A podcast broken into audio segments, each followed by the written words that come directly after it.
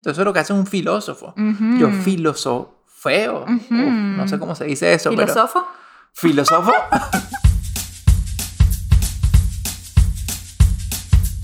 Bueno, mi gente, bienvenidos a bordo de este vuelo con destino a una nueva perspectiva. Les habla Michelle Poller de Hello Fears. Y aquí Adam Strambasser, mejor conocido como Stramhacks. Somos una pareja emprendedora, soñadora, ejecutadora y cuestionadora. No nos conformamos con el mundo como nos lo pintaron, así que estamos pintando nuestra propia versión. Más auténtica, sin filtro, más basada en nuestras creencias y experiencias, y no tanto en lo que se supone que veamos. O que seamos. Grabamos desde el avión, literalmente cada vez que podamos. Y figurativamente también, cada episodio es un viaje a 30.000 pies de altura, donde hacemos zoom out de nuestro día a día para filosofar sobre temas que le dan forma a nuestra existencia. Desde el avión es un vuelo hacia nuevas maneras de pensar y de ver la vida. Mientras nuestros vecinos de vuelo nos bombardean con peos, llantos y otras interrupciones inesperadas. Nosotros buscamos elevar nuestra conciencia y cagarnos de la risa en el camino. Así que abróchate el cinturón y disfruta de este trip que no emitimos. Pasaje de regreso.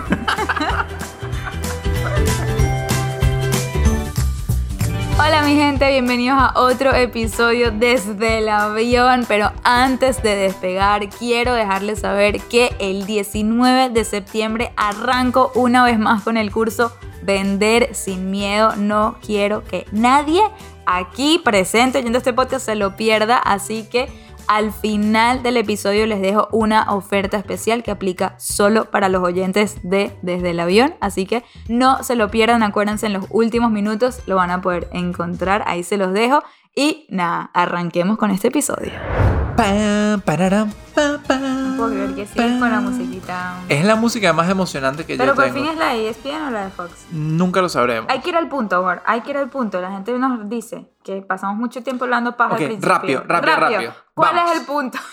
Ok, el episodio de hoy es un episodio sumamente importante porque es el episodio más importante del libro y por ende el episodio más importante de nuestra vida, de nuestra esencia, de todo lo que nos ha traído hasta aquí, hasta quienes Tal somos cual. hoy en día. ¡Wow! ¡Qué profundidad! Sí. ¿Quién no va a querer escuchar todo el episodio hasta el final después de esa introducción? ¿Por qué? Rápidamente, la gente quiere el contenido de valor rápido. ¿Qué- Exacto. ¿De qué se trata este episodio? Miren, cuando ustedes abran mi libro y van a la tabla de contenido, todos los capítulos capítulo 1, capítulo 2, capítulo 3. Ok, capítulo 7 es de otro color totalmente y dice: Whatever you do, read this chapter. O sea, no importa lo que hagas, pero lee este capítulo. Es literal el capítulo más importante de el libro, como dice Adam, porque este capítulo se llama Hello Growth. Hola crecimiento. Y el subtítulo dice en inglés Overcoming the WTF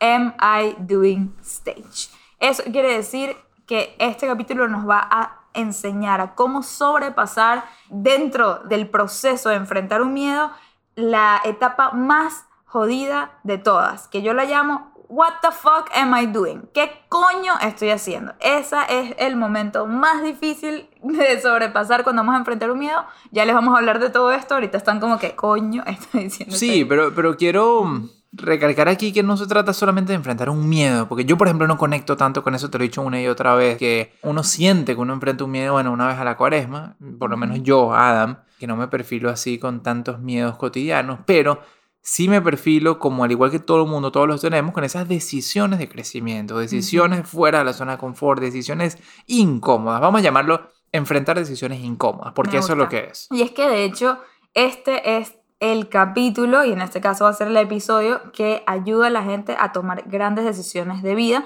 Y después vamos a hablar también cómo nos ayuda con las pequeñas decisiones de vida. Pero cuando, por ejemplo, me escribe alguien a mí por DM y me dice, Michelle, no sé qué hacer y no sé a quién preguntarle, necesito tu ayuda. Me ofrecieron esta oportunidad increíble, pero o sea, estaría tomando todos estos riesgos. No sé qué hacer, no sé qué decisión tomar. Yo les mando el capítulo 7 o los mando a comprar el libro y que se lean el capítulo 7. Y siempre regresan a mí diciéndome, gracias, no sabes la claridad que me dio leer este capítulo.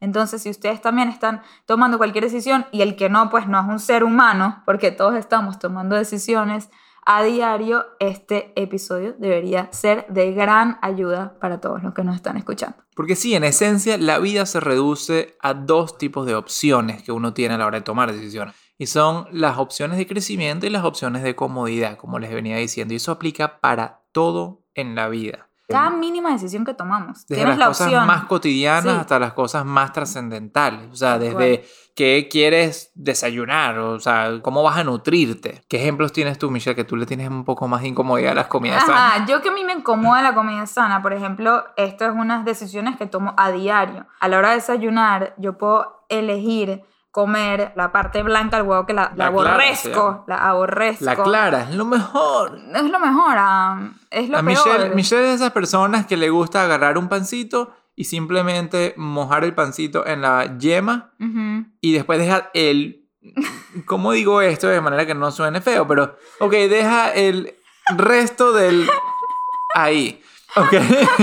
Total, que, En ajá, fin, entonces... deja toda la comida ahí en el plato. Y yo feliz porque me puedo terminar de comer el que dejó Michelle. O sea...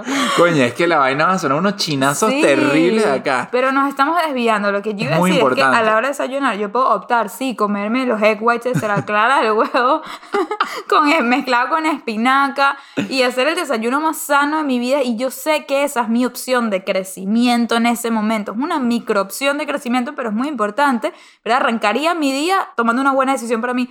O la que tiendo a tomar, que es el waffle, la arepa, el cereal, todas esas decisiones cómodas, que es lo que realmente me provoca y mi cuerpo me lo pide, no lo otro. Pero bueno, ese es un ejemplo de una decisión tan sencilla de crecimiento y comodidad. ¿Cuál opta, o sea, cuál decides tú en ese momento? Esa es una opción muy sencilla y después están las decisiones mucho más grandes como por ejemplo dónde vivir, ¿no? Todos, por ejemplo, los venezolanos que estamos regados por el mundo, tenemos el mundo a nuestra disposición. Antes era lo obvio, todos vivimos en Venezuela, nuestra familia, nuestros amigos, máximo nos vamos a estudiar y regresamos. Pero ahorita el mundo se nos abrió por completo y todo es una opción, todo es una opción válida. Entonces de repente viene alguien y me dice, Michelle, me ofrecieron a mí y a mi esposo un trabajo en Oman. No tengo a nadie, pero nos estarían pagando demasiado bien, tenemos una bebé, no sé si irme, es una gran oportunidad. Coño, eso es una decisión grande de vida que tienes que entender. ¿Cuál ahí es tu decisión de comodidad y cuál es la de crecimiento? O por ejemplo, emprender. Es otra gran Mm, decisión que la gente de dice, ustedes wow. aquí que están seguramente considerando eso, ¿no? Que tantas personas vemos que quieren emprender pero no se atreven o lo van postergando, postergando, postergando y después llega el punto donde te acostumbraste a simplemente quedarte en el trabajo donde estás. ¿no? Y fíjense que con esto no estamos diciendo que emprender es la decisión de crecimiento. Ok, correcto, es verdad. Y eso voy en unos segundos a hablar de que esto es muy, muy, muy personal. Hay gente que emprender es su decisión de comodidad y quedarse en un trabajo o, ¿sabes? Buscar ese crecimiento dentro de una compañía es su opción de crecimiento. O sea, esto es algo muy personal. No les estamos diciendo aquí cuáles son las respuestas. Y eso es lo, lo difícil de esto, ¿no? Que al final uno quiere tomar la mejor decisión, pero la realidad es que no podemos ver el futuro. Si lo pudiéramos ver todo sería un poquito más fácil, porque ya supiéramos, ah, coño, sí, me fui a Oman con mi esposo y mi hija y me fue súper bien y lo amamos, hicimos comunidad, nos encantó y nos quedamos más tiempo del que pensábamos, por ejemplo. O, coño, me fui y en verdad fuimos miserables y me volví, coño. Como uno no puede ver el futuro, uno tiene que tomar esas decisiones uno mismo, sincerarse con uno mismo. Basado en lo que uno piensa que es crecimiento o comodidad en el momento. Pero sí, es verdad, el crecimiento, o sea, toda incertidumbre conlleva sus riesgos y toda incertidumbre conlleva distintos escenarios. Entonces, es importante estar tranquilo uno con por lo menos haber hecho ese, ese análisis, ese razonamiento de las decisiones y ya después lo que suceda con eso, pues es parte del destino y las enseñanzas que el universo tiene para ofrecernos, supongo. Y eso otra vez, aplica para cualquier vaina que uno esté haciendo. Yo, yo mismo me pongo a pensar, oye, ahorita que estamos nosotros pensando que tenemos que comprar un carro, una camioneta, para la llegada del bebé. Nosotros nos mudamos a Nueva York sin carro, ahorita estamos como con un carrito prestado y tal que nos resuelve y eventualmente nos va a tocar tener esa camioneta. Yo digo, ok, ¿será que, no sé, saco un list de una camioneta nueva, bonita y eso y tal? ¿O opción que- de comodidad. Que pareciera ser la opción de comodidad sin duda alguna, es una opción de comodidad, o bueno, uso el, el dinero de los ahorros que ya he provisionado para esto para, oye, sacarme un más un hacker deal de una camioneta usada que me resulta a largo plazo una mejor decisión financiera, digamos. Pero bueno, todo conlleva su análisis y todo va a resultar en lo que sería comodidad o crecimiento para cada una de las personas. Entonces, es algo que queremos que ustedes tomen muy en cuenta para cada una de las decisiones en las cuales ustedes se encuentren en su cotidianidad. Esto Por ejemplo, trata. para nosotros, una de las más grandes decisiones que nos tocó tomar recientemente eh, y nos tocó elegir entre comodidad y crecimiento fue la de hacer familia. Siempre lo veníamos postergando porque teníamos razones muy válidas para hacerlo y no estábamos en esa etapa. Para muchos sonaba como una excusa, ay, que el lanzamiento del libro, una excusa, o ay, es que vivo en Nueva York, que ay, soy nómada y tal. Pero en verdad para nosotros eran razones extremadamente válidas y simplemente no sentíamos que estábamos en la situación para tener un bebé hasta que de repente todas esas razones válidas o excusas, como quieran verlo, se desaparecieron. Llegó un punto donde estábamos Adam y yo mudados a Miami, ya el libro salió, no hay charlas en el horizonte que haya que viajar y ese tipo de vida tan inestable que teníamos hace unos meses por todo el tema de la pandemia y de repente nos quedamos y dijimos, "¡Ah! ¿será que este es el momento? ¿Será que lo hacemos? O sea, literalmente, ¿será que dejamos de cuidar? ¿Será que lo hacemos? Bueno, dejamos de cuidar. lo Literalmente, hacemos, ¿será sí. que lo hacemos? Sí, o sea... y- Fabricamos este bebé. Y coño, ya- y yo nos quedamos así yo no lo pensé dos veces, yo lo hice una sola vez. Mentira, lo pensamos full. Yo no lo pienso dos veces a la hora de... Y ¿será- piensen, piensen cómo en verdad aplica lo que les estamos diciendo para esto.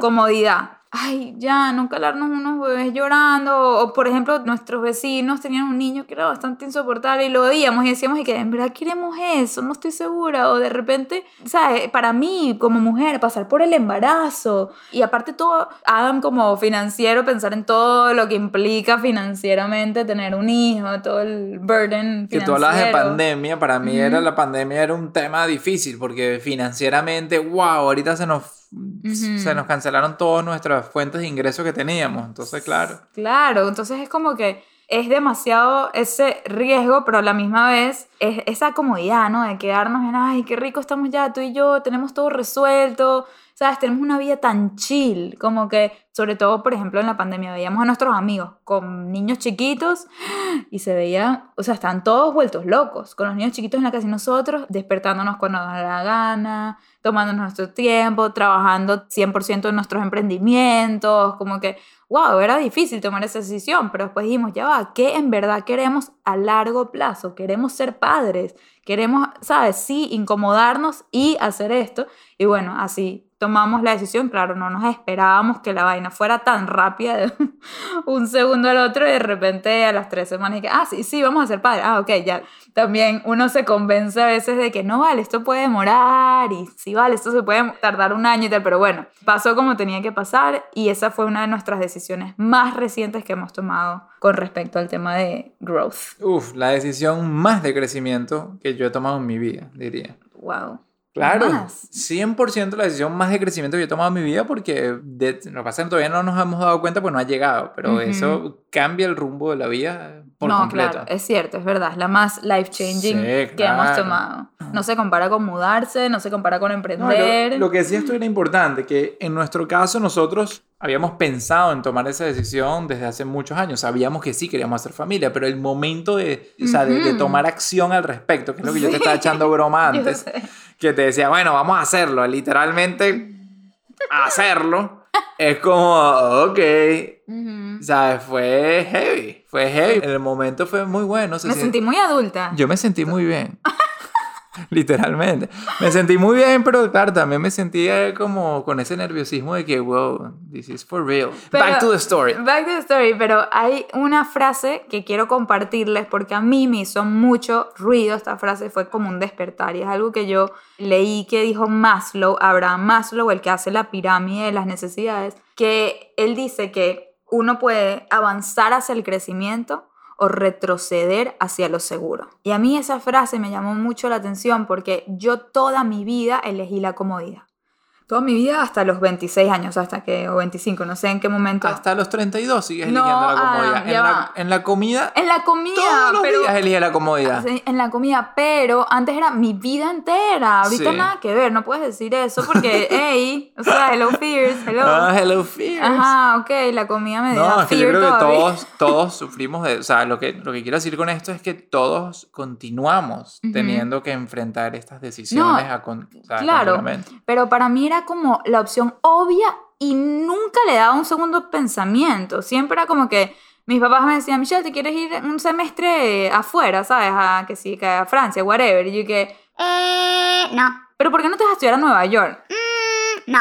¿Sabes? Como que nunca en verdad le daba pensamiento a la opción de crecimiento. Siempre era, ya, es que ¿cuál es la de comodidad esta? Ah, entonces es por ahí. Era como automático para mí, ni siquiera lo consideraba. Entonces... Qué horrible, ¿cómo te horrible. sentías? Sí, me sentía, me sentía conformista, pero a la vez sentía que estaba logrando cosas, ¿sabes? Pero no estaba logrando las cosas que yo quería. Estaba logrando No cosas estás que logrando un coño, Coño, no te sí estaba logrando no te- cosas. no solo lograste experiencia. Sí, eso no es lo que pasó, me perdí Bueno, demasiadas cosas. Me Te perdí. estás cayendo mojones que estás logrando cosas. No, ah, me fui a estudiar afuera. Bueno, eso fue un Eh, fear que enfrentaste, Bueno, perdóname. eso, pero por ti. Esa fue mi opción de Pero comodidad, porque era más digo. incómodo para mí quedarme en Venezuela sin ti que irme a estudiar afuera porque tú te ibas. Entonces, para mí siguió siendo una opción de comodidad, pero yo decía, bueno, mira, con mis opciones de comodidad y todo, tengo un novio que amo. Como que tengo- ibas avanzando. Y Sí, más o menos iba avanzando Voy en la vida. avanzando, exacto. No es que estoy ahí stuck en una vida miserable, al revés. tengo una Pero vida entonces, ¿cómo eso normal. tiene que ver con Maslow que, Lo que iba a no estás decir retrocediendo? Es que yo siempre pensaba que yo al tomar esas decisiones de comodidad me estoy quedando donde estoy. Cada vez que, por ejemplo, no me voy a hacer un semestre afuera, me quedo donde estoy. Y cuando leo lo demás, lo que dice retrocederás hacia lo seguro, empiezo a ver la vida de una manera distinta. O avanzas o retrocedes. No existe quedarse. Y entonces analicé esto un poquito más y lo que entendí es que el mundo continuamente se está moviendo hacia adelante. Y cada vez que uno decide quedarse donde está, que uno elige la comodidad, se va hacia atrás, retrocede. Pero entonces, ¿cómo interpretamos entonces que tú decías que tú estás avanzando dentro de tu comodidad? Te fuiste a estudiar a Sabana y yo creo, eso no yo coincide creo que mm, algo muy importante y a lo que iba también es que las decisiones de crecimiento son muy personales. Entonces, para mucha gente yo estaba avanzando porque yo estaba, me fui a estudiar afuera, por decirte algo. ¿Cuál era la contraparte de irte a estudiar afuera? Bueno, uno tiene muchas opciones, no, so- no Ujú. solamente tienes dos opciones. Ok. Una opción era obviamente quedarme en Venezuela, que era la opción más, más cómoda. Ok. Irme a Sabana, ¿verdad? Un pueblito tan cuchi, chiquitito, ¿sabes? Una universidad de arte, como muy resguardada, yo me sentía. Era una opción de crecimiento en comparación a Venezuela, pero de comodidad en comparación a Nueva York. Ok. ¿Dónde yo realmente me quería ir? A Nueva York, pero Nueva York estaba no- lejos de ti y no y me sentía por- totalmente desprotegida. Y no eso que mi papá me dijo, vete a Nueva York, ahí es donde Entonces tienes que tú, ir. al irte a Sabana, Exacto. retrocediste en tu potencial de haber 100% retrocedí en mi potencial. Claro. Porque yo después, cuando sí llegué a Nueva York, empecé a hacer conexiones con gente que se graduó de la universidad donde yo hice ya el posgrado, pero donde me hubiese gustado hacer el undergrad, no el- la Pregrado. universidad, el pregrado. Y wow, me llevan un amor, o sea, tipo, increíble lo que la gente que estudió en Nueva York logró. Claro, yo habré logrado otras cosas, o, o como mi relación contigo, por ejemplo, que estábamos cerca y eso ayudó. Ajá, y claro. también fue una cuestión de prioridades, pero mucho miedo, mucho miedo. Yo hubiese sido más valiente, me hubiese ido a Nueva York desde ese momento. y Coño, no esto este podcast no existiría. Es cierto, no, la vida hubiese sido otra. Todo pasó como tenía que pasar, por eso no lo cuestiono Entonces, ahorita. hay veces que pero está bien elegir la comodidad o qué? No, yo, yo esto es Se armó el llamado- debate, señores. Pero es que mira, Adam, si yo seguiría eligiendo la comodidad como lo venía haciendo, este podcast tampoco existiría. Y tú y yo no seríamos un coño nadie. ¿Sabes? No, no, yo haría un podcast contigo y lo oirían cinco pelagatos. Porque no tuviésemos comunidad, porque no hubiese creado Hello Fish, porque no tuviese motivado a ti a crear Stramhack, ¿sabes? sí, sí. Entonces sí es importante que la gente tome esas decisiones de crecimiento. Lo que queremos decir Tarde aquí- o temprano. Aquí me puse súper ladilla con Michelle Coño, y yo, siempre se pone súper ladilla. suelo hacer esto. Yo ataco y audito y cuestiono en todas estas cosas porque soy un apasionado de llegar a las profundidades de los pensamientos. Eso es lo que hace un filósofo. Ujú. Yo Uf, no sé cómo se dice eso, pero... ¿Filósofo? filósofo. Pero me gusta cuando uno filosofa, uno suena muy cómico eso. Cuan- Es verbo filosofar. uno, uno profundiza en los temas, no te quedas ahí asumiendo que lo que está dicho está Es dicho. está cierto, bien. y me gustó haber llegado a esa conclusión de que uno no siempre tiene dos opciones, sino que hay muchas opciones y, por ejemplo, lo que dije, ¿no? Sabana en comparación de quedarme en Venezuela era crecimiento, pero en comparación a lo que realmente quería fue comodidad.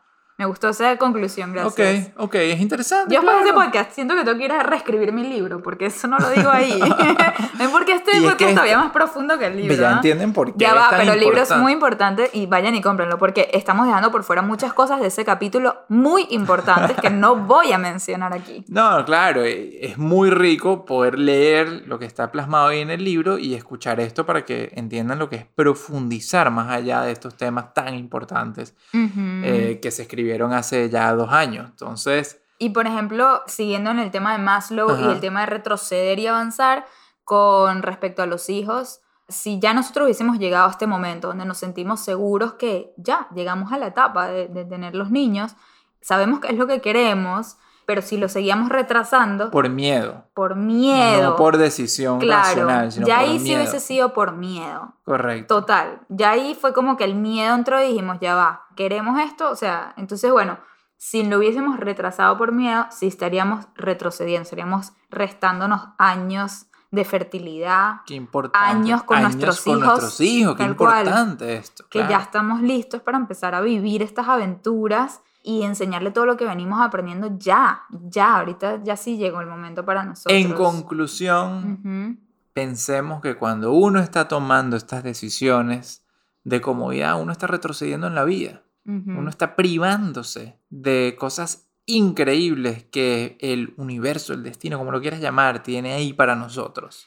Y quiero recalcar lo que venía diciendo de que nadie puede tomar una decisión de crecimiento por ti. ¿Sabes cuántas veces mis papás me dijeron que ya, Michelle, ten los hijos, pero no importa que, que vas a sacar el libro, eso ya, lo puedes sacar con el hijo también, lo puedes sacar embarazada, ¿sabes? Para mí fue una decisión de crecimiento el 6 de mayo que yo tomé esa decisión. Porque fue mi decisión de crecimiento. O sea, esto no es como blanco y negro. Eso empezó a ser una decisión de crecimiento el día que yo saqué el libro. Porque así lo decidí yo. Entonces tú no puedes dejar que otras personas tomen esas decisiones por ti, que alguien te diga, vete a estudiar a tal lugar o empieza a comer sano. No, tú tienes que tomar esas decisiones por ti mismo de crecimiento. Y eso es lo más difícil, porque son esas que a veces uno quiere que alguien más las tome. Y dices, ay, ya, que alguien tome esta decisión por mí, que la ella. Bueno, no, te jodiste. Tú tienes que tomar tu propia decisión de crecimiento, pero lo que les voy a decir es muy importante. No podemos vivir mojoneados. Tenemos que ser honestos con nosotros mismos, porque hay mucha gente que se cae mojones. Qué fea palabra, pero es que ¿Qué- no encuentro feo otra. están hablando, perdón. Ah. Manani es mi abuela, perdón, Manani.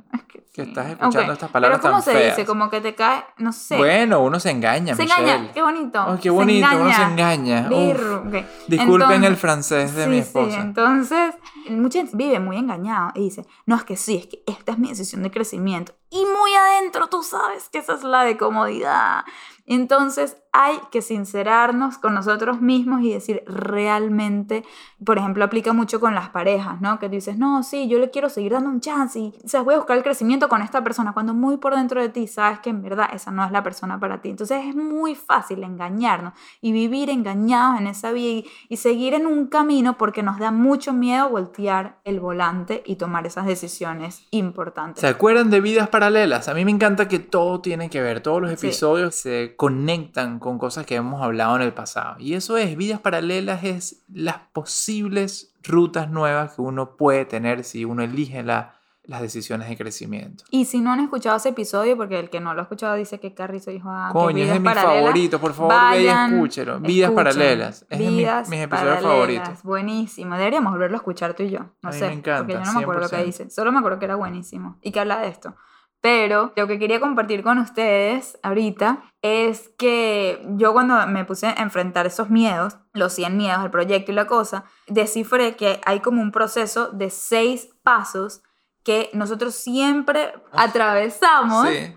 para enfrentar cualquier tipo de miedo, reto o, como dice situación incómoda. Entonces quería compartir este proceso con ustedes porque este proceso nos va a llevar a algo muy importante y es cómo sobrepasar el paso más difícil de todos. Que cuando yo di mi TEDx, si lo han visto, van a ver que yo cuento este proceso de los seis pasos, más me quedo corta al no decir realmente cómo superar el paso más difícil, que es algo que descifré más adelante. Así que bueno, se lo vamos a compartir acá y el paso número uno es... Es, es identificarlo, ¿no? Sí, muy bien. Es identificar cuando algo te incomoda, ¿verdad? Porque hay cosas que sabemos de toda nuestra vida. A mí siempre me dieron miedo a los perros grandes, yo ya sé, eso no es una novedad para mí, o que sí que las tarántulas o algo. Pero de repente imagínate que alguien te sugiere un plan. A mí no, yo voy a decir cuál es lo que yo Ajá. me di cuenta que tenía miedo. Grabar podcast. Cada Ajá. vez que voy a grabar un podcast, identifico que fuck, esta vaina me incomoda. Ajá, exacto. Ojo, después como que lo voy disfrutando y no bueno, me da pero tan no, mal. no Pero aplica porque, No aplica. porque eso es como mi miedo a los perros. O sea, ya has grabado muchos podcasts en este momento y ya Ajá. sabes que eso te incomoda. Ajá. O sea, lo que yo estoy diciendo ahorita es, es la primera vez que te encuentras con esa decisión. Es Bueno, la primera estoy, vez. estoy contando Mm. de la primera vez que me encontré con la decisión de grabar un podcast. Ah, ok. A eso me refiero. Pero todavía te sigue incomodando. Todavía, sí, todavía, Ok, pero ya, ya entiendo la vuelta, ya entiendo el ciclo, Pero ya sé por dónde voy a pasar. idea. Fue tu idea grabar el podcast. Sí, Sí, eso es lo más curioso, que Sí. fue mi idea grabar el podcast, pero en el momento Mm. que como que lo tomamos en serio, ahí identifico que, wow, esto es una decisión incómoda. Tal cual, es como que alguien te diga, ay, vamos a hacer un live y tú nunca has hecho un live. Ay, también, me pasó y te quedas y que, "Ah, Ok, qué incómodo. Déjame hacer uno más Ajá. aún todavía. Ok. El dar mi primera charla. Wow, total. Para mí esa no, no, vaina no. fue Yo heavy. tengo que contar esto. El hermano Adam le dice, ah, ¿qué tal si das una charla a mis empleados en mi compañía, un grupo pequeño de como 7, 10 personas, sobre cómo... No, no, era sobre cómo organizarse sus Fin- finanzas personales, Ajá, básicamente. ok, ¿cómo organizar? Y entonces Adam le dice, no. tipo, eh, no, brother, estoy ocupado y vaina. Y yo cuando vi ese mensaje, se me iluminó todo. Ya había montado en tarimas hablándole a 10.000 personas. Pero Ok. me encanta que hayas traído este ejemplo, ¿no? Porque el segundo paso, después de que te das cuenta que algo te incomoda, es el denial stage, es la etapa de negación. De negación y autoengaño. Es ahí Ah. donde dice el francés de Michel, uno se automojonea Ajá. que Eso no es para ti. eso no es para ti. No O tienes sea, tiempo, es me muy pasó, caro. Me pasó, wow. Eh, yo, yo no soy quien para hacer eso. No, eso no, no es para vale mí. mi tiempo, sí. Y ya, de una, va, él dice, no, gracias, eh, estoy súper ocupado. Y yo, ¿qué, qué, qué, qué? Tienes Ojo, una oportunidad. De una no identifiqué que me Ajá, incomodaba y después lo hice. Exacto, tal cual. Es eso, es eso que alguien te propone algo, de repente te dice, coño, ¿quieres ir conmigo a África a construir casas? Y tú que, eh, ya va. O sea, déjame pensar eso que me acabas de decir porque yo no lo había considerado y pues ya va. Entonces, si alguien te dice, ¿quieres ir a comerte un helado conmigo? Y tu reacción inmediata es, sí, quiere decir que esto no te incomoda, entonces no estamos en el proceso de los miedos. Es ese momento donde tú das un paso para atrás. O sea, te echas para atrás y dices, eh, déjame pensarlo, ¿verdad? Puede ser algo muy chiquito como quieres ir a comerte una ensalada, eh, déjame pensarlo.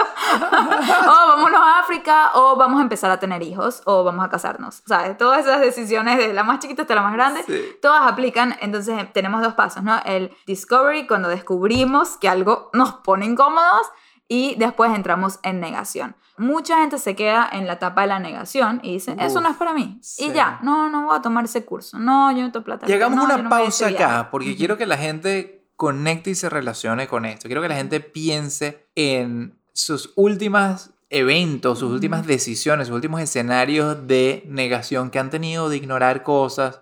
Y traten de ver si rescatar si alguna de esas cosas fueron por miedo y si potencialmente eso era un camino hacia algo de crecimiento que dejaron pasar. Porque yo me puse a pensar en eso y yo dije, wow, sí he tenido momentos en mi vida donde he dicho que no.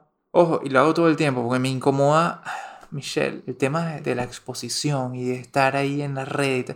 O sea, a mí me invitan continuamente, que sea podcast, que sea entrevistas, que sea no sé qué cosa. Yo A la tele- televisión, a la, televisión, radio. me invitan todo el tiempo. a la- no, no, no por echármela, pero en verdad, por alguna razón, me han invitado a la televisión y a la radio gente muy importante. Sí. Otra vez, no es porque ni siquiera sé por qué me invitan, porque no me siento como que, que soy el gran famoso. El síndrome del impostor. Síndrome del impostor, todas esas cosas, ese es otro episodio. Pero bueno, en fin, me invitan a la televisión, a la radio y yo lo rechazo todas. Sí, de una, no, o sea. De una no, o sea, a mí si tú estás en la televisión o en la radio no me invites, te voy a rechazar. No, y lo peor es que vienen a mí, hola, nos das el teléfono de Adam para invitarlo a la mega para entre... Yo que, no, es que él no le va a gustar tu invitación, sorry, pero si quieres estoy el de Julio, él sí le va a gustar. Exacto, yo todo el mundo le mando a Julio, a mi socio. Exacto. Julio no, le no, no. encanta estar en televisión. Tal cual. Pero sí, eso me incomoda rotundamente. Yo sí me. No sé si llamarlo autoengaño o es parte de mi personalidad de conocerme a mí mismo, de, de saber que es algo que no disfruto tanto y que todo tiene que tener también como una razón de ser, un propósito. Pero en fin, Ujú. uno se convence de muchas cosas. Exacto. que de Entonces, repente algunas de esas apariciones me pudiera llevar que a algo de no, crecimiento. seguramente. Sí, hay muchas que te hacen perder el tiempo y por Sí, eso no me gustan y también. las rechazo en base a experiencias que tú has tenido, Ujú. pero puede ser que alguna de esas llevaría al crecimiento. Sí, entonces lo que les dije que mucha de la gente se queda en esa etapa del denial, ¿no? Vamos a negar que esto es para mí, me convenzo de lo contrario y listo. Entonces, varias gente un poquito más valiente o que quiere más de la vida, ¿no? Regresa al pensamiento y le vuelve a dar pensamiento una y otra vez, se queda pensando en eso y dice, ¿sabes qué? Sí quiero hacer eso. Entonces entramos en la etapa de la determinación. Es cuando tú dices, ok, ¿sabes qué? No solamente lo estoy considerando, lo voy a hacer, ¿no? Entonces tú dices, sí lo voy a hacer y haces, por ejemplo, el plan. Ponte que si es mudarte de país, pues compras los pasajes o pones una fecha y dices, este día voy a pedir mi aumento. Y le pides una cita a tu jefe y quiero hablar contigo cuando tienes tiempo. O sea, ese es el momento donde tú haces los planes para tomar acción. Entonces tú pensarías que después de esa etapa de determinación viene la etapa de la acción, más no. Lo que yo descubrí en el proceso de, los, de enfrentar todos esos 100 miedos es que hay una etapa en el medio, que es la etapa más jodida de todas, que se llama, bueno, yo en inglés le puse, What the fuck am I doing? En español le llamo, ¿qué coño estoy haciendo? Entonces ese momento donde ya hiciste el plan, ya te comprometiste, ya te habías, sabes, convencido a ti misma de que sí era una buena opción de crecimiento para ti hacer esto, y en ese momento, dice en inglés, you got cold feet, como que te, ¿cómo se traduce cold feet? Como que te... Se te ponen los pies fríos. No. bueno, eh, te entra...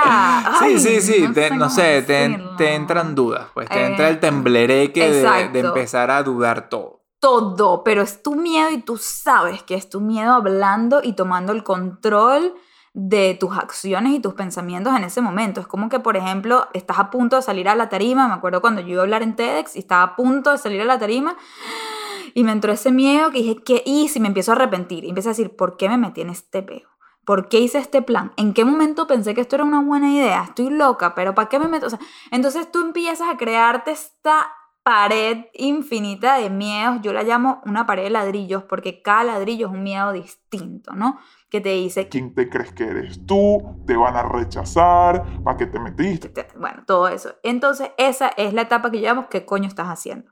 En la mayoría de la gente, en ese momento, se retira. Dice, ¿sabes qué? No era para mí. Me está causando demasiado estrés esto, me está causando temor, mejor me voy de acá, me invento una excusa de por qué no lo pude hacer y me bajo de este avión. Entonces, me imaginé la escena de que, señorita, para el avión, tengo una urgencia, me va a desmayar, bye.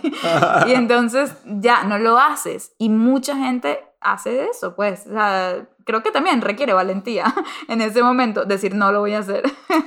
Bueno, es, como que una valentía no, extraña. no, yo no lo llamaría valentía, yo creo que más bien hay un exceso de cobardía Sí, que te hace tomar decisiones tan, irracional. tan irracionales y tan pronunciadas como esa, como que, Sí. brother, ya estás tan cerquita de la vaina, Sí. ¿cómo te vas a retirar en este momento? Por eso es un exceso de cobardía, Sí. lamentablemente. Y bueno, entonces, ahorita eh, en unos minutos vamos a hablar de cómo sobrepasar esa etapa, pero para no desviarnos de los seis pasos que nos llevan a enfrentar un miedo, una vez que tú superas esa etapa, porque sí es posible superar esa etapa tan crucial, llegas a la etapa de la acción. A la acción es cuando realmente lo haces, ¿no? Dices, quiero un aumento, quiero un Te divorcio, metiste soy gay. bajo las sábanas y fabricaste tu vida. Fabricaste el hijo.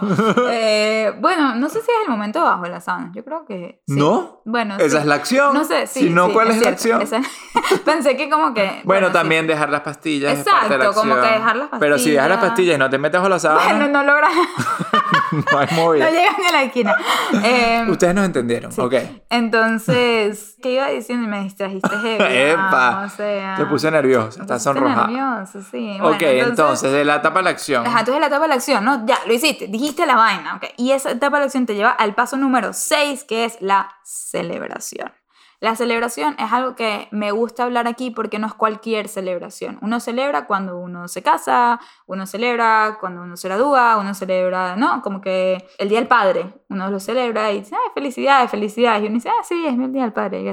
Pero esta celebración es distinta porque es cuando tú logras experimentar el sentimiento de estar orgulloso o orgullosa de ti mismo.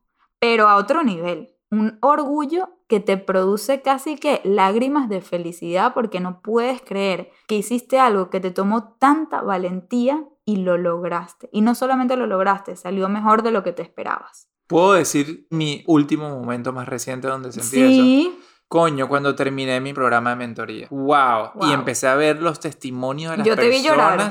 Yo lloré. sí, Am literalmente lloró de felicidad. Yo lloré de ese, es, felicidad. ese es el momento. Esa es una etapa tan cierta y tan poderosa. Wow. Esa es la etapa que te permite ir hacia los próximos retos de tu vida con más, confianza. Porque es que tal cual, yo me acuerdo tu sentimiento de miedo antes de lanzar esa mentoría. Uf, durísimo. Tú estás, o sea, casi que, what the fuck am I doing? O sea, yo, Heavy. yo te vi en esa etapa. Semanas de what the Sí, fuck am I doing. Exacto, no, no, no, no sé si esto es buena idea, te empezaste a dudar de ti mismo, tal, Sí. y de repente lo pusieron en acción, dieron todo de ustedes, o sea, eso sí, de verdad, no quedó nada dentro de ustedes, lo Sí, dieron sí, sí. todo por estas familias que se unieron a esa mentoría y ver el resultado, o sea, los testimonios. Sí. No, no, no, fue como que... Y, y es arrecho porque, o sea, es interesante porque ahorita que estamos justamente en el proceso de entrevista para la segunda corte, para el segundo grupo de mentoría, es distinto el feeling. Ya no siento ese, ese Claro. miedo, ese WTF am I doing stage, sino Ujú. más bien siento emoción. Sí. Y bueno, y confianza. Mucha confianza. Mucha confianza porque, bueno, ya. Exceso de confianza. Bueno, no, una muy buena confianza porque ya vi lo que se siente al Total, final. ¿no? Entonces, ya viste es lo que eres capaz de dar. Claro, y ahí entonces entra algo que a ti te preguntan mucho, oye, Ujú. todos los miedos se superan. Entonces Ujú. hay miedos que no, hay miedos que cuando te vuelves a enfrentar a ellos, de repente vuelves a atravesar este proceso. En el caso mío Sí. de lanzar estos programas de mentoría, ya ahorita de repente no lo siento con ese mismo miedo que antes. O sea, yo sí siento que superé ese Claro. miedito que tenía al principio. Para mí, un momento donde literalmente lloré, no es que de felicidad, sino de orgullo de mí misma fue cuando, creo que la primera que yo me acuerdo, y por eso me la acuerdo porque fue la primera vez en mi vida que sentí ese feeling así tan marcado, porque sabes que durante el proyecto de los 100 días estaba enfrentando miedos un poco más físicos que yo podía capturar en YouTube, ¿sabes? Para mostrar en video. Entonces, no realmente eran cosas que significaban crecimiento para mí, o sea, saltar de un risco o ponerme una tarántula en el brazo o pintarme el pelo, o sea, qué sé yo, esas vainas, probar unas ostras, no representan crecimiento. Era Sí. como que enfrenté un miedo y era raro porque llegaba a esa celebratory stage, ¿no? La, la etapa esta de celebración. Y lo sentía como que, ok, lo hice, pero definitivamente no me gustó. O sea, la Sí. mayoría de las cosas que probé, lamentablemente no me terminaron gustando. Las montañas rusas, como que, uy, lo hice, pero fue horrible, no lo quiero volver a hacer. Las ostras, más nunca en mi vida vuelvo a probar una ostra, ¿sabes? Como que ese era el feeling y era raro. Y cuando tuve ese feeling real de celebración por mí misma, y eso que yo digo, si no le pudieras contar esto a nadie, igual lo quisieras. Sí. Ese feeling es ese feeling de celebración, que es contigo misma. Ya no Sí. lo celebras con tu familia o con tu pareja o con tus hijos, lo celebras contigo, porque fue algo muy personal que te atreviste a hacer y lo lograste. Bueno, fue cuando yo... Me tenía en suspenso. dilo. Perdón. Mierda. Cinco minutos. ¿Fue cuando? Que, ¿cuál? ¿Cuál es? Cuando yo apliqué para hablar en TEDx en mi miedo número 100 y me dijeron que no. Inicialmente me dijeron que no, que yo no era una candidata para ese evento porque yo no era de la ciudad donde yo estaba aplicando al TEDx, que era Houston. Y en ese momento, como cualquier persona normal, mi pensamiento fue, ¿ahora qué hago de miedo número 100? Me dijeron que no, ¿ahora qué hago? ¿No? Como que... Y ahí dije, ya va, ya va, ya va. ¿Qué haría una persona valiente? Porque la Michelle de antes busca otra opción y ya, ¿no? Se queda con el no. Pero esta Michelle valiente va a pelear ese no. Y yo no soy una persona de pelear, de confrontar, de debatir, y me cuesta mucho, pero yo creía tanto en mí en ese momento y que esa charla iba a tener un impacto tan grande y que esa era mi mejor opción para enfrentar mi miedo número 100, que decidí escribirle un email de regreso a esa persona, largo, contándole todas las razones por las cuales sí debería traerme a su evento a pesar de que no soy de su ciudad. Y le mandé ese email muerta de miedo porque da miedo, ¿sabes? Como que enfrentarse a algo, pedir algo, todas esas cosas da miedo, pero dije, bueno, ¿sabes qué? No tengo nada que perder y todo que ganar. Y se lo mandé y no escuchaba nada y no dormía en las noches pensando, ¿por qué no me responde? ¿Por qué no me responde? Pasaban los días, pasaban los días y en eso me manda un email la persona y me dice, Michelle, se nota que ese proyecto te hizo bastante insistente y, y como te dio la confianza y perseverante, exacto. Felicidades, welcome to TEDx. Yo recibí ese email y no saben, me puse a llorar en ese instante en mi escritorio, estaba sola en la casa en la mitad del día y yo no podía creer que yo logré eso por atreverme, atreverme a pedir y para mí eso fue una lección que se quedó conmigo el resto de mi vida, yo de ahí en adelante seguí pidiendo todo y nunca conformándome con un no, pero bueno, eso fue mi, así. Con argumentos, con convicción, uno pide con eso, no solamente, o sea, tú tenías el- todas las de por qué pedir. Tal cual. Y eso bueno, es lo importante. Sí, también, bueno, lanzar el libro, bueno, muchas otras veces que sí, tomó mucha valentía hacer las cosas, mucho trabajo y se logró. Entonces, bueno, esos son los seis pasos, ¿verdad? Para enfrentar cualquier miedo. Y quisiera que en esta semana, y a partir de que oigan este episodio, ustedes empiecen a ser un poquito más conscientes cuando alguien les sugiere algo, ustedes, ¿sabes? No dicen que sí inmediatamente porque los incomoda y pasan por este proceso. Entonces, algo que es muy importante es cómo podemos entonces sobrepasar esa etapa que coño estoy haciendo, ¿no? Esa es la etapa más crucial. Y ahí es donde entra esta pregunta que ya me han escuchado, o sea, esta herramienta, no esta pregunta. La famosa, La famosa frase Hello Fears. Exacto, sí. Si este es tu primer episodio y no me has escuchado, wow, bienvenido a lo mejor que has escuchado en toda tu vida. Pero si ya has escuchado más de mí, me tienes siguiendo, como la mayoría de la gente que nos escucha, pues ya están cansados de escucharme decir esto, pero bueno, yo creo que nadie se cansa de escuchar esto porque es un recordatorio más importante, pero bueno, es esa famosa pregunta que me distingue a mí como Hello Fears y es como mi herramienta de enfrentar miedo, que es preguntarnos a nosotros mismos en vez de qué es lo peor que puede pasar, es qué es lo mejor que puede pasar. Y esa es la herramienta que nos ayuda a superar esa etapa tan difícil, porque cuando estamos en ese momento que decimos, ¿qué coño estoy haciendo? ¿Por qué me metí acá? ¿Quién me creo que soy? Seguro me rechazan. ¿Qué estamos pensando? Todos los posibles resultados negativos. Y eso es lo que se adueña de nosotros, ese pensamiento de que todo va a salir mal. Y cuando es cierto que hay una probabilidad de que cosas salgan mal, la probabilidad de que las cosas salgan bien es mucho mayor y la descartamos. Nos enfocamos solamente en las negativas y vuelvan a la idea que les estaba diciendo de la pared de ladrillos, ¿no? Cada ladrillo un pensamiento negativo. ¿Cómo derrumbamos esa pared de ladrillo? Bueno, yo digo que esta pregunta, que es lo mejor que puede pasar, es como si tuviéramos una visión de rayos X, porque logramos ver a través de la pared que tenemos enfrente, que nosotros mismos no las creamos, nuestro cerebro no las creó, podemos ver a través de eso y enfocarnos en la recompensa. La recompensa es lo que está del otro lado del miedo. Y si nosotros nos podemos enfocar en eso y recordarnos a nosotros mismos que eso también es una posibilidad, ahí es cuando no solamente tomamos acción, sino que tomamos acción con otras vibras, o sea, de otra manera, la mejor manera. Y a mí me pasa mucho, cada vez que estoy a punto de hablar en frente de miles de personas, si ustedes me vieran atrás no me reconocen, soy otra Michelle, soy una Michelle que empiezo a temblar, me da frío, empiezo a bostezar porque mi cerebro cree que no tiene oxígeno, entonces empiezo a bostezar. Y entonces, ¿qué estoy pensando en esos momentos?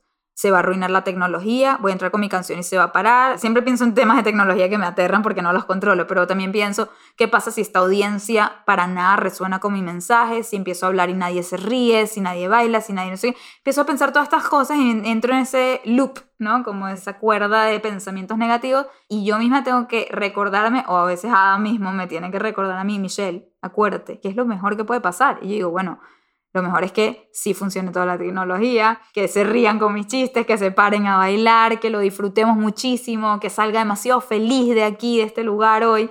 Y efectivamente eso es lo que pasa una y otra vez. No siempre, no, no es verdad que pasa el 100% de las veces, pero ese pensamiento es lo que me hace salir a mí a la tarima con unas vibras totalmente diferentes. Y creo que aquí hay algo chévere que le pudiéramos agregar incluso antes de hacerse esa pregunta y tiene que ver con la razón por la cual nosotros todo el tiempo estamos pensando en los peores escenarios. Y esto es algo que probablemente ya hayan escuchado por otros lados, pero vale la pena recalcarlo porque yo mismo me doy cuenta como a mí me sirve mucho reflexionar al momento de enfrentar situaciones incómodas de entender que nuestra mente más primitiva, obviamente cuando el ser humano solamente se enfocaba por sobrevivir ante criaturas mucho más salvajes que ponían en riesgo nuestra existencia, entonces ahí obviamente nuestro avance en la vida tenía que ver con, coño, ¿qué es lo peor que puede pasar? Entonces lo previenes, corres para otro lado, te desvías, este, no sé, te trepas un árbol, cuidado, que si viene tal cosa, ¿no? A lo que voy es que antes de entonces llegar a la herramienta que le está diciendo Michelle, ustedes se pueden preguntar si el miedo les está sirviendo para algo o no. Porque anteriormente el miedo nos servía para sobrevivir. Ahorita nosotros venimos arrastrando genéticamente ese miedo intuitivo del ser humano, lo venimos arrastrando genéticamente desde las épocas que necesitábamos sobrevivir, pero ahorita genuinamente no es para sobrevivir en la mayoría de los casos que nosotros enfrentamos miedo y entonces nos está haciendo daño, nos está frenando de ser la mejor versión de nosotros mismos. Y por eso es que algo que yo mismo hago constantemente cuando siento miedo es preguntar si ese miedo me está sirviendo en algo o no. Si el miedo te está sirviendo para evitar irte a la quiebra, para evitar ser despedido de un trabajo que en verdad sí quieres o para evitar eh, romper con una relación importante. Bueno, obviamente la muerte, pero la muerte es lo que me refería que instintivamente venías arrastrando, pero me refiero a llevarlo un poco más allá. si el miedo te está sirviendo de otras cosas. Muerte, quiebra o romper una relación que sí te importa. Correcto, es lo que estaba diciendo. Entonces, muerte, quiebra, romper una relación que sí te importa son tres cosas principales donde tú tienes que decir, ok, el miedo sí te sirve entonces, y entonces, bueno, tomemos decisiones conscientes con respecto a eso. Pero mira, si no vas a caer en ninguna de esas tres decisiones, muy probablemente tienes que entonces darle la vuelta a la tortilla a esa pregunta y preguntarte, bueno, ahorita déjame ver qué es lo que está pasando más allá de esa pared de miedos, qué es lo mejor que puede pasar si tomo decisión. Porque es que si lo peor que puede pasar es que te rechacen o que falles, o sea, que se te rompa el corazón, todas esas cosas al final del día se transforman en enseñanzas y en crecimiento para ti. O sea, sigues avanzando hacia el crecimiento. Es más, cada vez que tú decides no tomar unas decisiones, lo que haces es retroceder. ¿Por qué? Por puro pleno miedo. Y esto nos lleva a lo que yo creo que es el verdadero impacto de estas decisiones de crecimiento sobre comodidad. Y lo asemejo mucho con el mundo financiero, que es obviamente mi tema, y es lo que es el efecto compuesto. En finanzas el efecto compuesto significan las ganancias sobre las ganancias. En el tiempo, eso hace que tus inversiones crezcan de manera exponencial en vez de lineal, porque cada vez que obtienes ganancias, tus nuevas ganancias van a ser un porcentaje de ganancias previas. Entonces eso cada vez más... A ver, explícanos con números, que no lo entendimos. A ver, si tú inviertes 100 dólares hoy, ¿ok? Por un año, y generas 10% de retorno, generaste 10 dólares de ganancia. Tienes 110 dólares. El segundo año, si tú reinviertes esos mismos 110 dólares de ganancia y obtienes el mismo 10% de ganancia, ya tu ganancia no va a ser 10 dólares. Tu ganancia va a ser ahorita 11 dólares porque invertiste 110 y ganaste el 10%. Okay. Entonces, eso cada vez va haciéndose más como una bola de nieve, así que se va agrandando, agrandando, y eso es lo que se llama crecimiento exponencial gracias al efecto del interés compuesto. Es la acumulación de resultados positivos sobre ganancias acumuladas previas. Eso mismo aplica, perdóname si me fui aquí muy eh, numérico, pero entonces eso mismo aplica hacia enfrentar decisiones de crecimiento una y otra vez. ¿Por qué? Porque cuando tú eliges crecer, el universo, tu vida, tu nueva vida paralela, gracias a haber elegido eso, te va a dar una ganancia por eso, te va a dar un beneficio, tu vida va a, entrar en una nueva etapa, en una nueva realidad, gracias a que tú elegiste crecer. Y la próxima decisión de crecimiento que tú tengas va a ser una decisión de crecimiento sobre la acumulación de ganancias, de beneficios que obtuviste sobre tus previas decisiones de crecimiento. Quiere decir que si tú en la vida tomas micro decisiones de crecimiento cotidianamente, continuamente, las pequeñas cosas, vas diciendo, ok, déjame ir por este lado, déjame hacer esto que me va a ayudar a ser mejor, déjame tomar este curso, déjame decir que sí a esa entrevista, déjame atreverme a lanzar mi curso, déjame, no sé, este...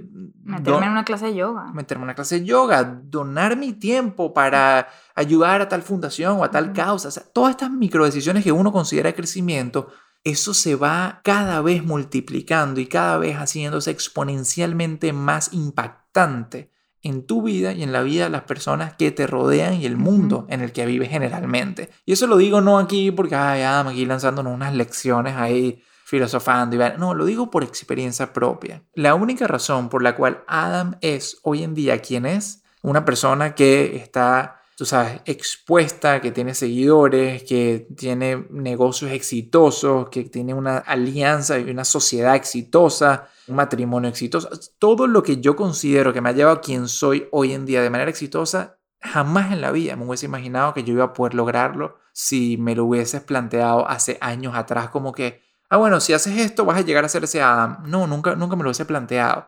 Son todas esas micro decisiones de crecimiento que me vi casi que obligado viviendo con Michelle a elegir crecimiento.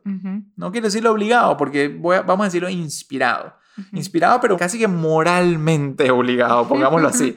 Y que me han costado, me han costado, pero cada vez que iba tomando esas micro decisiones, yo pensaba que, ay, que me iba a llevar a tal objetivo puntual en ese momento. Resulta ser que no me llevó solamente a tal objetivo puntual en ese momento, me llevó a quién soy hoy en día. Me Ujú. llevó a un potencial inimaginable en esa ocasión. Entonces yo hoy en día pienso que cada cosa que yo elija hacer de crecimiento, cada vez que me aparezco aquí y grabamos este podcast, cada vez que decido con Julio crear y ofrecer y lanzar un nuevo programa de, de ayuda financiera para la gente, cada vez que me atreva a hacer una inversión importante en algo, o sea, todas esas cosas me van a llevar a una versión que yo todavía hoy en día ni siquiera puedo imaginarme. Y con eso yo quería concluir esta idea, que no piensen solamente en qué es lo mejor que puede pasar en ese momento, piensen en que hay incluso una serie de cosas espectaculares y hermosas que van a convertir el que mejor que pueden pasar en algo exponencialmente más brillante para Tal ustedes. cual, qué cool eso que dices, porque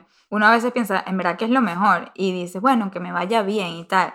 No, tiene tanto más infinito Claro, las potencial. ramificaciones pican y se extienden. Cosas que ni vemos, ni, Ni las vemos, ni nos las refiero. imaginamos. A eso me- Imagínate Sí. tú, Michelle, cuando tú decidiste Sí. luchar por tu TEDx, que es lo No, mejor que puede no. pasar, que te den eso. Jamás en tu vida te jamás. pudieras imaginar estar aquí donde estás y tener todo lo que tienes. En aquel momento, Claro. que es lo mejor que puede pasar, tenía ciertas respuestas. Ya va, y cuando hice el proyecto de los 100 días, que es lo que realmente me trajo donde estoy hoy, ¿cuál era mi mejor que puedo pasar en ese momento? Era hacer un proyecto exitoso y que una compañía me contrate, porque ese yo quería que sea, o sea, parte de mi portafolio era ese proyecto. Eso era mi mejor que puede pasar en ese momento. Mira, quiero traer aquí un concepto que hablamos en el último podcast, que era el de la sala de espera y las puertas puertas. que uno iba abriendo. Cuando tú vas a abrir una puerta, tú dices, bueno, ¿qué es lo mejor que puede pasar? Y habíamos incluido en el concepto las ventanitas. Tú veías por la ventanita y tal. Tú ves por la ventanita y ves algo, pero Sí. no ves todo. No, es muy poco. Una vez que tú te metes en esa puerta, ves mucho más allá de la ventana. sí. Y eso es a lo que nos referimos con esto. El efecto es exponencial hacia adelante. Hay un mundo nuevo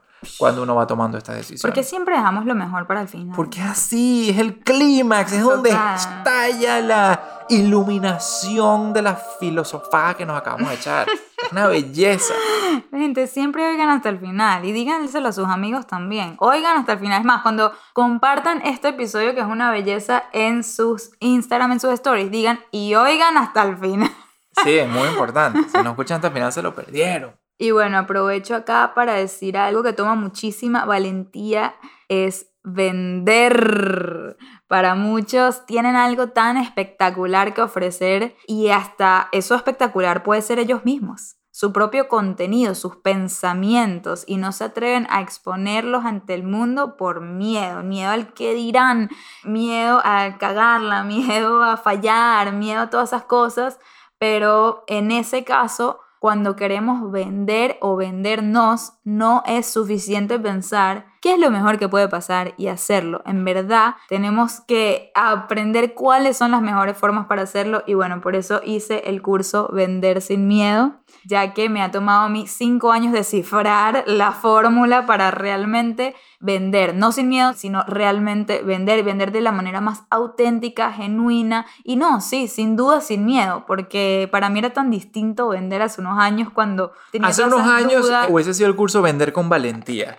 Ahora con estas herramientas, Sí. es vender sin miedo. Es que No- nosotros no quita somos fans de la palabra sin miedo, pero Total. decidimos ponérsela a este curso porque Ujú. genuinamente, Genuinamente. con herramientas, Sí. se te termina quitando ese miedo de No, vender. y es lo que la gente me dice. Es más, tengo por ahí unos buenísimos testimonios que me dicen, Michelle, no puedo creer lo cómoda que me he sentido vendiendo últimamente y solamente he visto tres clases o cuatro clases. Bueno, total, que quería invitarlos a todos los que nos están escuchando. Si tienen algo que mostrarle al mundo, puede ser ustedes mismos. No pierdan la oportunidad que voy a dar este curso una sola vez más este año, porque ya saben lo que viene después, un terremotico por ahí, que vamos a darle una pausa a este tipo de cosas, vamos a tratar de seguir haciendo los podcasts, pero los cursos los voy a frenar por lo menos hasta la segunda mitad del año que viene, así que tienen una oportunidad más para meterse, hacer esa decisión de crecimiento, de tomar el curso de Vender sin Miedo y para que realmente se animen, porque esto yo no lo hago por mí, quiero hacerlo por ustedes, quiero demasiado que la mayor cantidad de gente se beneficie de este contenido que estoy dando. La nueva corte, el nuevo grupo comienza el 19 de septiembre y les voy a dar el cupón que acabo de crear, se llama Desde el avión, todo pegadito, desde el avión, ¿ok? Si usan ese cupón, les va a dar una super oferta de 347 dólares, se les va a rebajar a 97 dólares, que es un precio que ofrecí solamente a los early birds, es decir, a la gente que se inscribió de primero, pero ustedes saben que los del avión son nuestros consentidos y se merecen todo lo mejor y quiero de verdad que no se pierdan esta oportunidad. Así que bueno, vamos a abrir 100 cupos con ese código desde el avión, aprovechenlo y nos estamos viendo el 19 para adentrarnos en ustedes. Eso sonó rarísimo, pero es que en serio es ver hacia adentro, ver hacia adentro porque vender sin miedo se trata de adueñarnos de nuestra autenticidad a tal punto que nos sentimos tan cómodos con quienes somos y lo que ofrecemos que no nos da miedo. Y sí hay una manera de hacerlo, si hay unas herramientas, si hay una fórmula, si hay una metodología para lograr llegar a eso. Y pueden llegar a eso si lo intentan por su cuenta en cinco años, como hice yo. o Correcto. pueden Correcto. aprender de todos mis errores y todas mis herramientas. El 19 de septiembre, ojalá escuchen esto antes de esa fecha para que tomen acción y si no, pues con mucho gusto, eventualmente Michelle el próximo año volverá a ofrecer alguno de estos programas, pero si están escuchando hasta antes del 19 de septiembre, tomen acción. Yes, ya tenemos más de 400 personas inscritas en este momento, así que acompáñenos en esta belleza de programa transformacional. Y con eso los dejamos para que vayan a disfrutar de sus días. Y nada, cuéntenos qué les pareció el episodio. Los esperamos en Instagram, arroba desde el avión. Y Desde el avión. desde el avión, por favor. Los esperamos por ahí. Mi gente, muchos cariños y abrazos. Que tengan un espectacular día, semana, mes y año. Un abrazo. Bye.